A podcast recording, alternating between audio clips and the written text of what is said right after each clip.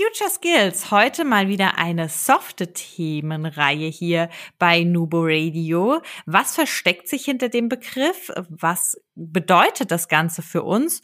Und wie können wir damit umgehen? Wie können wir uns darauf vorbereiten? Was ist wichtig zu wissen? All das in dieser neuen Folge Nubo Radio. Herzlich willkommen zu Nubo Radio, dem Office 365 Podcast für Unternehmen und Cloudworker. Einmal in der Woche gibt es hier Tipps, Tricks, Use Cases, Tool Updates und spannende Interviews aus der Praxis für die Praxis. Und jetzt viel Spaß bei einer neuen Episode. Hi und herzlich willkommen zu einer neuen Folge Nubo Radio zum Thema Future Skills. Und weil das so ein spannendes Thema ist, habe ich mir dazu auch wieder einen Gast, einen Experten zu dem Thema eingeladen. Ihr kennt ihn vielleicht schon aus unseren anderen Folgen. Er ist nicht zum ersten Mal hier im Podcast. Herzlich willkommen, lieber Adrian. Hallo zusammen. Ich freue mich wieder da zu sein. Ja, ich, ich auch. Ich bin auch schon ganz gespannt, was wir heute für spannende Themen ähm, gemeinsam durchsprechen werden. Für alle, die dich noch nicht kennen, weil sie die anderen Folgen verpasst haben, stell dich doch noch mal ganz kurz vor. Was machst du? Wo kommst du her? Was ist deine Leidenschaft? Ja, ähm, ich bin Senior IT-Architekt bei der MSG Services und begleite dort verschiedene Projektgruppen oder Projektteams ähm, in ja, Transformation Richtung Cloud, Lifecycle Management und äh, scheue auch nicht, auch mal selber äh, ein paar Server aufzubauen. Nebenberuflich bin ich an der FOM Siegen und Dortmund aktuell unterwegs, ähm, wo ich dann halt auch den Studierenden ähm, Themen beibringe, alles rund um Informationstechnologien, Design Thinking, Grundlagen Business Consulting und noch ein paar andere, ja, eher Exkursthemen. Dazu gehört auch Gamification, Storytelling und ähm, ja, ehrenamtlich bin ich noch bei der IHK Siegen unterwegs. Dort begleite ich, äh, bin ich im Prüfungsausschuss für die Operative Professionals. Und ja, was ist so meine Leidenschaft? Äh, Gaming, ganz klar. Deswegen hat mir auch die letzte Folge über Gamification sehr viel Spaß gemacht. Ich hätte noch Stunden weiterreden können. Und ähm, ja, dazu komme ich aber eher weniger und äh, ja, Sport sollte auch mal wieder auf die Liste der, der Sachen, die ich gerne und oft tue. Okay, ja, sehr schön. Bei Gamification hört da gerne mal rein, ähm, sucht mal nach der Podcast-Folge. Es war wirklich auch ein sehr, sehr cooles Thema. Und wir haben das Thema Future Skills schon in einem unserer gemeinsamen Projekte auch ähm, als Thema gehabt und haben da auch gemerkt, dass es einfach ein immer größeres Thema wird und viel Verunsicherung gefühlt auch herrscht, was das Ganze angeht. Was bedeutet das denn? Wo kommt denn vielleicht aus deiner Sicht auch diese Verunsicherung so ein bisschen her und dieses, ja, du hast schon Transformation angesprochen, wahrscheinlich aus der Transformation, weil sich ganz viel verändert. Aber was, ja, was bedeutet denn auch diese Veränderung bei den Future, bei den Skills? Weil Future Skills hat ja schon das Zukünftige irgendwie mit im Wort dabei. Ähm ja, ich, ich hole mal aus. Ich hatte äh, diese Woche ein paar Kolloquien und ähm, eine Frage wurde von, von einem Kollegen gestellt, ähm, die hat mich auch diese Woche mal zu, wirklich zum Nachdenken angeregt, weil oft wird ja heutzutage von dieser VUCA-Welt gesprochen, die ja genau diesen Drive reinbringt. Ich muss mich schnell verändern, ich muss schnell was Neues lernen und sowas. Aber die Frage war, wie war denn die Welt vorher? Und das ist eigentlich mal ganz interessant, weil letztendlich war die Welt vorher ja auch einem ständigen Wandel unterlegen und alles hat sich immer verändert. Der einzige Unterschied ist, dass es heute nur noch schneller wird. Die Geschwindigkeit nimmt also immer mehr zu. Das heißt, theoretisch könnte man auch sagen, damals gab es auch schon eine gewisse VUCA-Welt, im einfachen Stil. Sie wird nur halt, wie das Wort VUCA auch aufzeigt, immer komplexer und schwieriger.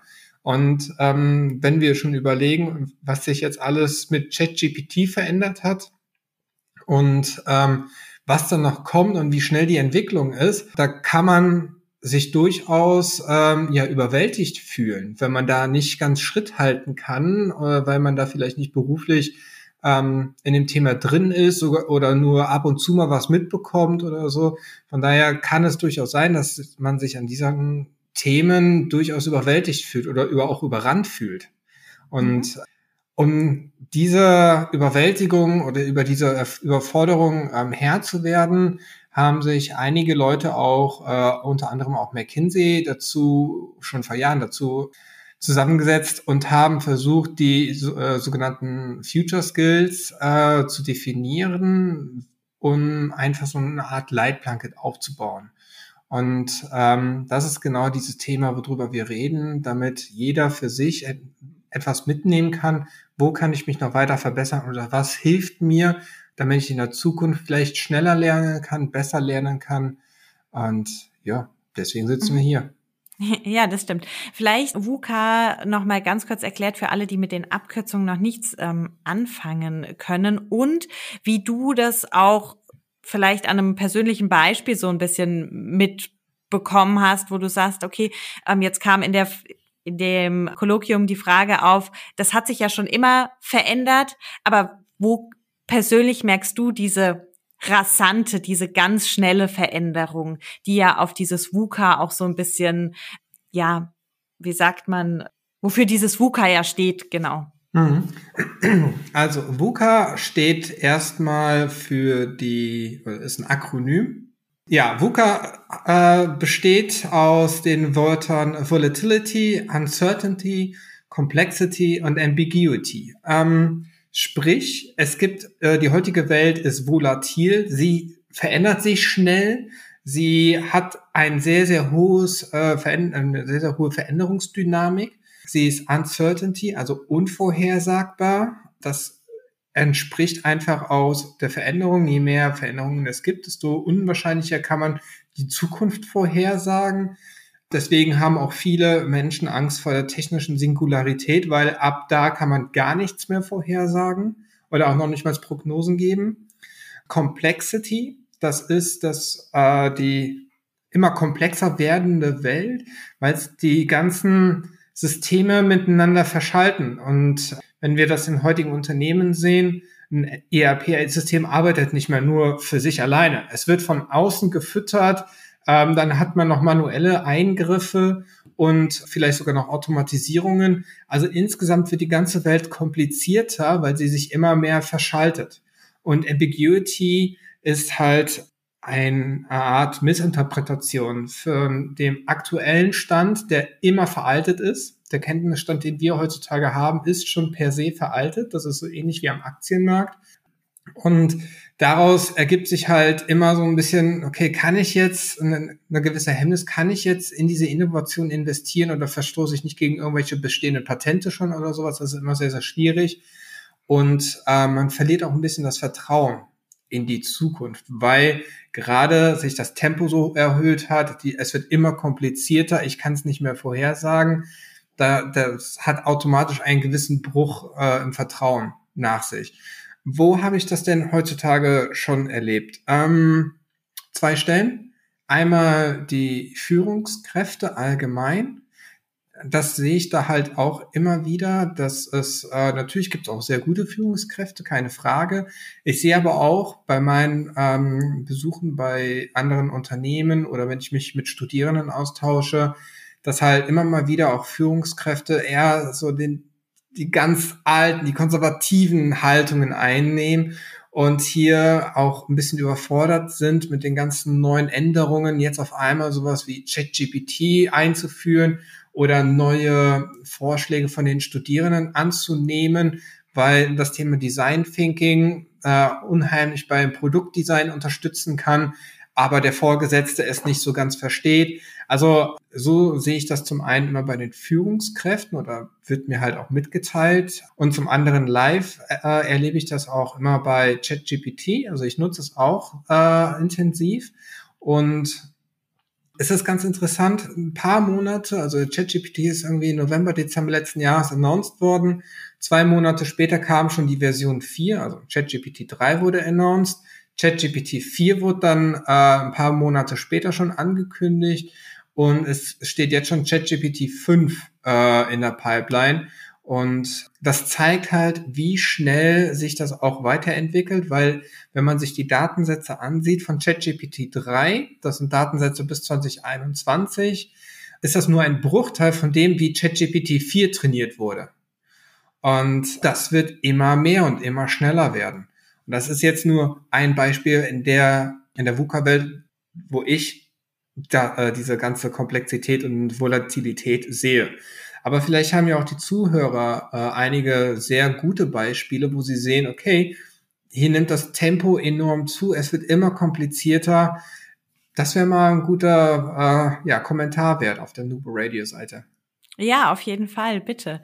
Wir sind sehr gespannt ja, das, also ich finde, wenn man VUCA hört und auch dieses Schnelle und so weiter, es hat schon an der einen oder anderen Stelle natürlich die, die Chance, wir können verändern, wir können mitwachsen, aber dafür braucht man ein spezielles Mindset. Du hast nämlich gerade schon angesprochen, dieses Mindset, bleibe ich in den alten, fixen, starren Strukturen oder nutze ich eben auch Chancen, die mir angetragen werden, Wissen von anderen, ähm, Ideen von Studierenden. Hier vielleicht ähm, auch die Folge zu dem Entrepreneurship, ähm, die ich mit Adrian aufgenommen habe, wie man sich nämlich weiterentwickeln kann im Unternehmen. Es ist nämlich doch schon unsere vierte Podcast-Folge heute zusammen, glaube ich.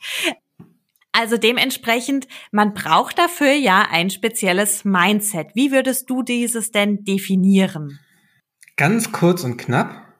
Mich interessiert nicht, warum etwas nicht geht, sondern wie es gehen kann. Das ist zwar ein sehr einfacher Satz, den habe ich auch schon öfters gesagt, aber das ist für mich das Paradebeispiel von so einem Growth Mindset. Und wir, wir haben hier auf der einen Seite das Fixed Mindset. Wenn irgendwie eine Veränderung droht oder sowas, ich bleibe in den alten Strukturen. Ich, ich vermeide Veränderungen. Herausforderungen vermeide ich. Ich bleibe in meiner Komfortzone. Das ist das Fixed-Mindset. Und dann gibt es dieses Growth-Mindset, dieses, ja, niemals zufrieden sein, ist jetzt ein bisschen übertrieben ausgedrückt, aber immer den Status quo hinterfragen, immer daran weiterarbeiten. Ich habe hier noch eine geile Idee und dann können wir das weitermachen. Uh, und dann, dann können wir das noch machen.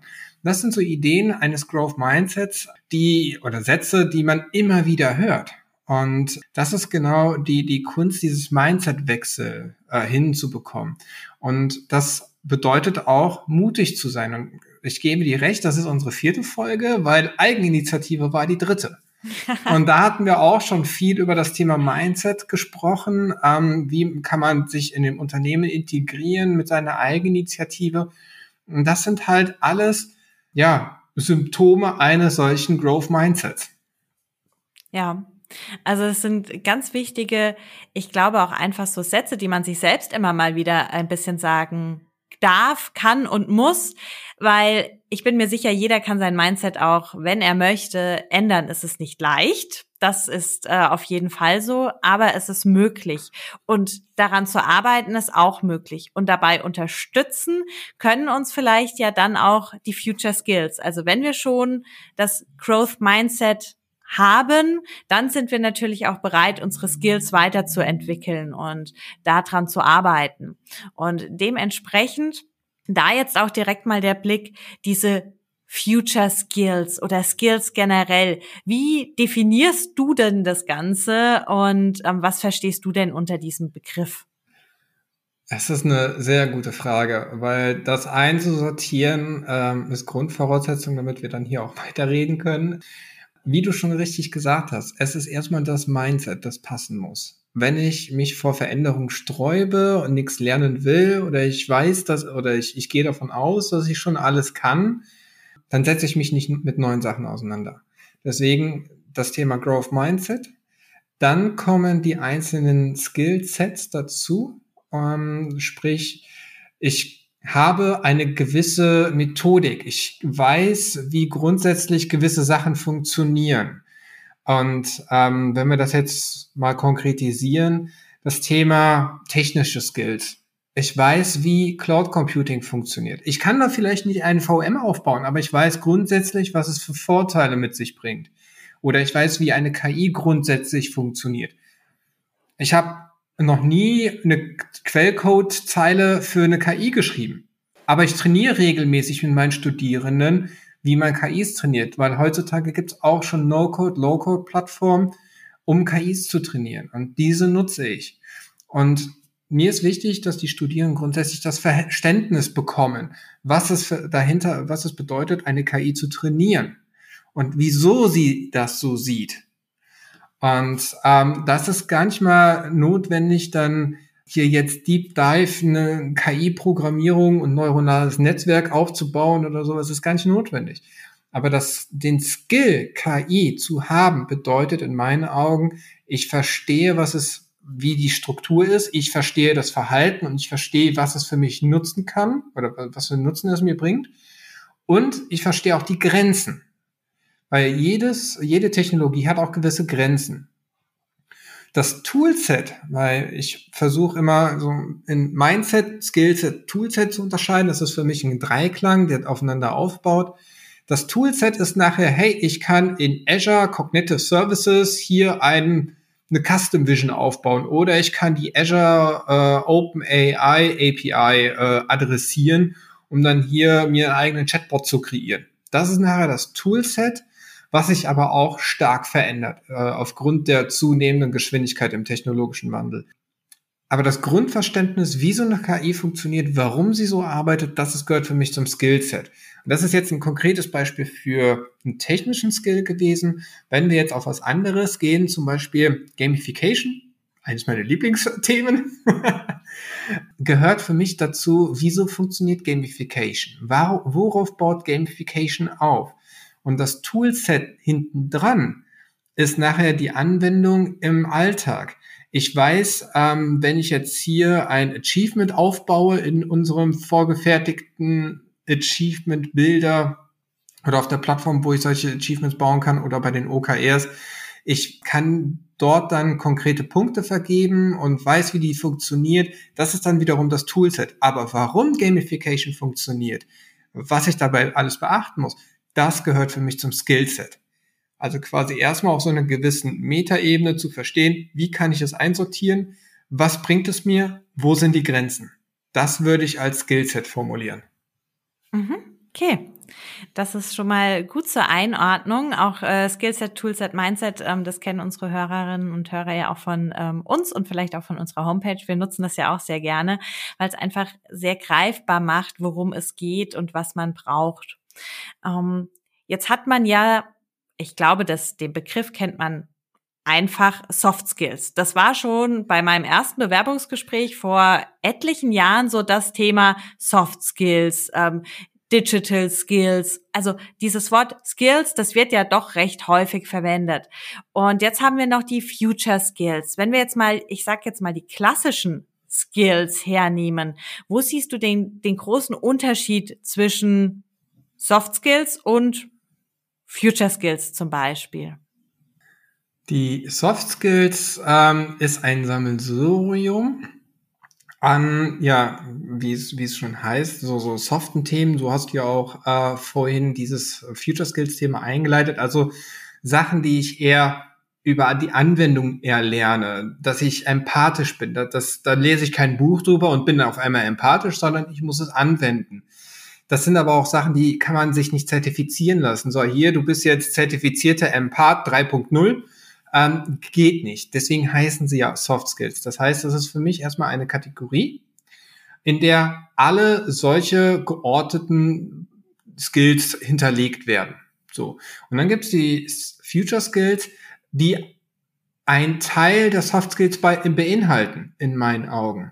Weil nicht alle Skills der Vergangenheit brauchen wir in der heutigen Zeit. Und ähm, Future Skills guckt ja in die Zukunft und da werden nur diese Soft Skills mit weitergenommen und weiter unterstützt, die wir auch für die Zukunft brauchen. Sowas wie Kollaboration, ähm, lösungsfähig oder äh, Lösungsfertigkeiten, Kreativität, Empathie, das wird immer wichtiger. Also diese Skills werden dann mitgenommen für die Zukunft. Aber Future Skills beinhaltet nicht nur diese klassischen ähm, Soft Skills, sondern auch diese mittlerweile auch technologischen ähm, Skills. Und dazu gehört auch das Thema KI oder wie eine Blockchain arbeitet. Wie gesagt, nicht in der technischen Realisierung, sondern grundsätzlich vom Prinzip her. Also für das Verständnis. Genau, ja. Und äh, so ist quasi ähm, ja, Future Skills ein, ein größeres, ein größerer Pool an Fähigkeiten, der dann für die Zukunft relevanter wird oder relevant ist, während Soft Skills ein Teil davon sind, aber auch nicht alle Soft Skills in der Zukunft gebraucht werden. Okay. Aber ich glaube, du hast einen ganz wichtigen Punkt gesagt, den man da nicht vergessen darf. Und das ist die Empathie und diese Lösungsfindung. Weil ich finde, es ist durchaus wichtig, auch den Blick darauf zu werfen, dass es ja auch ganz viele Arten von es gibt ja auch viele Arten von Intelligenz und emotionale Intelligenz ist ja eine Art davon. Und ähnlich ist es ja auch bei den Future Skills oder bei den Skills generell. Da gibt es einfach eine Vielzahl und auch da ist das eine bei dem einen vielleicht besser ausgeprägt wie bei dem anderen und es gibt Dinge, in denen man sich wohler fühlt und wenn man aber so ein Grundverständnis über alles erstmal hat, ist man ganz gut abgedeckt. Also wir können nicht einfach oder wir sollten nicht einfach alles als ab, alt abstempeln, sondern es entwickelt sich auch hier einfach weiter. Lösungsfindung oder Lösungsfähigkeit, eine ganz wichtige Kompetenz. Du hast schon gesagt, sie ist auch in, in der Zukunft noch relevant. Hast du einen Tipp, wie man die vielleicht verbessern kann, ähm, wie du selbst auch an deiner Lösungsfindung arbeitest? Einfach so ein bisschen aus dem Nähkästchen geplaudert? Ähm, ich finde, Lösungsfähigkeit hängt sehr stark mit Kreativität zusammen. Und wenn ich eine Lösung finden will, muss ich kreativ an die Sache herangehen. Und deswegen kommen meine Ideen oder meine Methoden eigentlich auch immer so ein bisschen aus der kreativen Ecke. Also ich bin sehr lösungsorientiert, wie schon gesagt. Ich will wissen, wie es funktioniert. Und ich merke das aber auch immer wieder in den Diskussionen mit Studierenden oder auch Arbeitskollegen, dass man so, ach nee, mir fällt gerade nichts ein. Können wir das verschieben oder sowas, bis mir was einfällt? Also viele warten dann scheinbar auf den, ja, auf die, die Geistesblitz unter der Dusche. Ähm, der lässt sich aber auch ein bisschen abkürzen, dieser Geistesblitz. Was ich immer ganz gerne mache, ist in, in Adaption zu denken also sprich, ich nehme eine, ein bestehendes Modell, was sehr gut funktioniert, nehme jetzt mal Tinder und äh, wende es einfach auf meine Problemstellung an. Und ich weiß nicht mehr, wie genau die Hintergrundstory, mir ist einfach nur dieses Tinder für Geschenke ge im Kopf geblieben. Und das, das ist ja schon an sich eine potenzielle Lösung. Und man hat jetzt einfach nur versucht, Grundprinzipien, sowas wie Tinder, dieses Swipen, ich swipe nach links, ich weiß schon gar nicht mehr, was das bedeutet, ich swipe nach rechts, dann gefällt mir die, glaube ich. Grundprinzip ist bekannt, also dieses Swipen. Das ist die Grundfunktionalität und wenn man jetzt noch das auf die aktuelle Problemsituation anwendet, und das kann man ja durchaus machen, keine Ahnung, und bei uns ist dann in den Studium kam es dann irgendwie raus, äh, Tinder für Geschenke. So, und allein wenn jemand diese, diese Adaption oder diese, diese Verknüpfung hört, entsteht bei jedem von uns ein anderes Produkt im Kopf. Und wenn man daraus zum Beispiel die Ideen einsammelt, dann haben wir schon eine potenzielle Lösung für dieses bestehende Problem.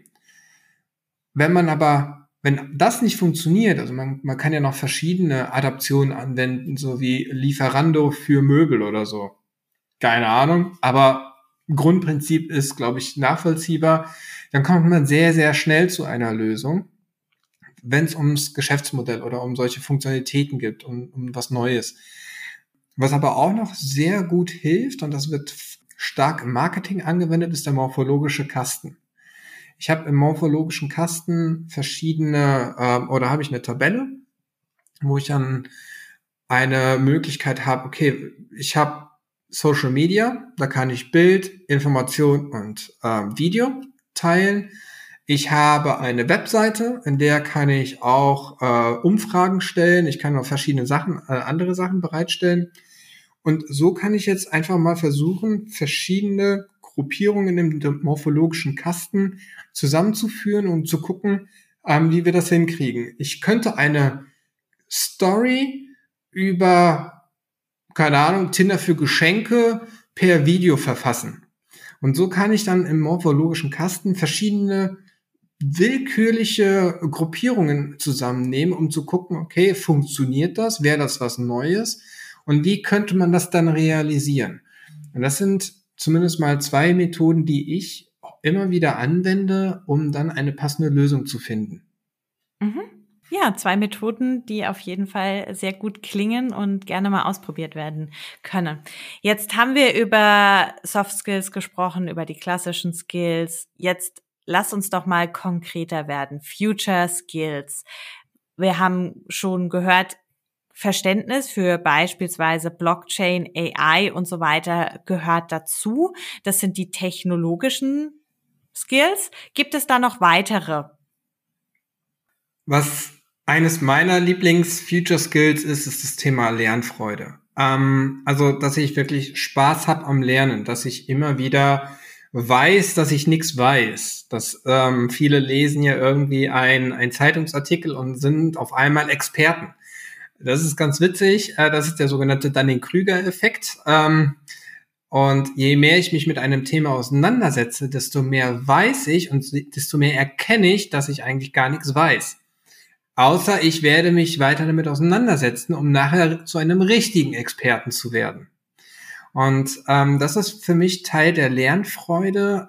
Und ja, von da halt komme ich auch her, weil ich bin auch unheimlich wissbegierig und ich glaube, deswegen ist das eines meiner Lieblings-Future Skills, ähm, dass ich mir von allen möglichen Quellen äh, mich berieseln lasse, dass ich mir, keine Ahnung, Fachbücher hole, dass ich äh, Blinkist nutze dafür. Also das ist wirklich eines meiner Top äh, Future Skills.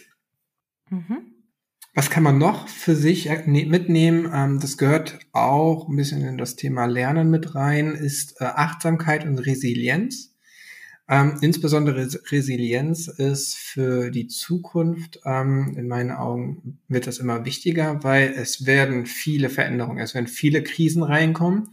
Zum einen ist es natürlich äh, nicht, sollte man da nicht weggucken, aber man sollte es auch nicht zu sehr sich ähm, ja an einen zu herantreten lassen. Und mhm. ähm, da einen gesunden Mittelweg zu finden, das ist schon sehr, sehr wichtig. Und das gilt nicht nur für Krisen globaler Art, das gilt auch für vielleicht Probleme auf der Arbeit oder anstrengende Kollegen oder sowas. Also da muss ich auch sagen, dass das muss, da muss ich ein bisschen dran arbeiten, aber ich arbeite daran, ähm, Probleme anderer nicht zu meinen Problemen machen zu lassen. Es klingt fies, aber es hilft und ist so eine Art Selbstschutz und hier stärker auf sich selbst zu achten ähm, und dort dann auch über Achtsamkeit die, die eigene Wahrnehmung zu verbessern. Das hilft uns auch insbesondere, ähm, das haben einige Studien bewiesen, die Neuroplastizität zu verstärken. Was bedeutet das? Neuroplastizität wird die, ja, wird, wird das Gebinde in unserem Gehirn genannt und je stärker es ist, desto länger können wir oder desto resistenter sind wir gegen Alzheimer oder auch zukünftig gegen ja, Vergesslichkeit anderer Art. Mir fehlt gerade das Wort. Auf jeden Fall, ähm, Neuro, die Neuroplastizität wird dadurch gestärkt, dass ich gewisse Sachen regelmäßig wiederhole. Hm in einer VUCA-Welt, in der alles komplizierter wird, alles noch schneller wird, wie kann ich da die Neuroplastizität verbessern? Und das ist genau die Schwierigkeit, äh, dass gerade mit diesem zunehmenden Tempo in der VUCA-Welt diese Neuroplastizität einfach abnimmt. Das heißt, wir sind, wir können nicht mehr so viel lernen. Wir, wir können uns nicht mehr so viel merken. Und da hilft halt auch Achtsamkeit, diese Neuroplastizität wieder aufzubauen, weil wir dort auf uns selbst uns konzentrieren und gewisse Sachen einfach regelmäßig wiederholen. Und dazu gehört zum Teil auch eine gewisse Meditation, die damit einhergeht oder auch Sachen ganz bewusst zu machen, weil dadurch bilden sich wieder die, die Synapsen ähm, an den Neuronen und vernetzen sich und ja, das gesamte Gehirn bleibt halt einfach elastischer und stabiler, damit wir dann auch weiter in der Zukunft äh, lernfreudig sein können. Okay. Ja, spannendes Thema und ich glaube, das kennt ähm, jeder irgendwie. Ich finde, das ist spannend, auch dass du angesprochen hast.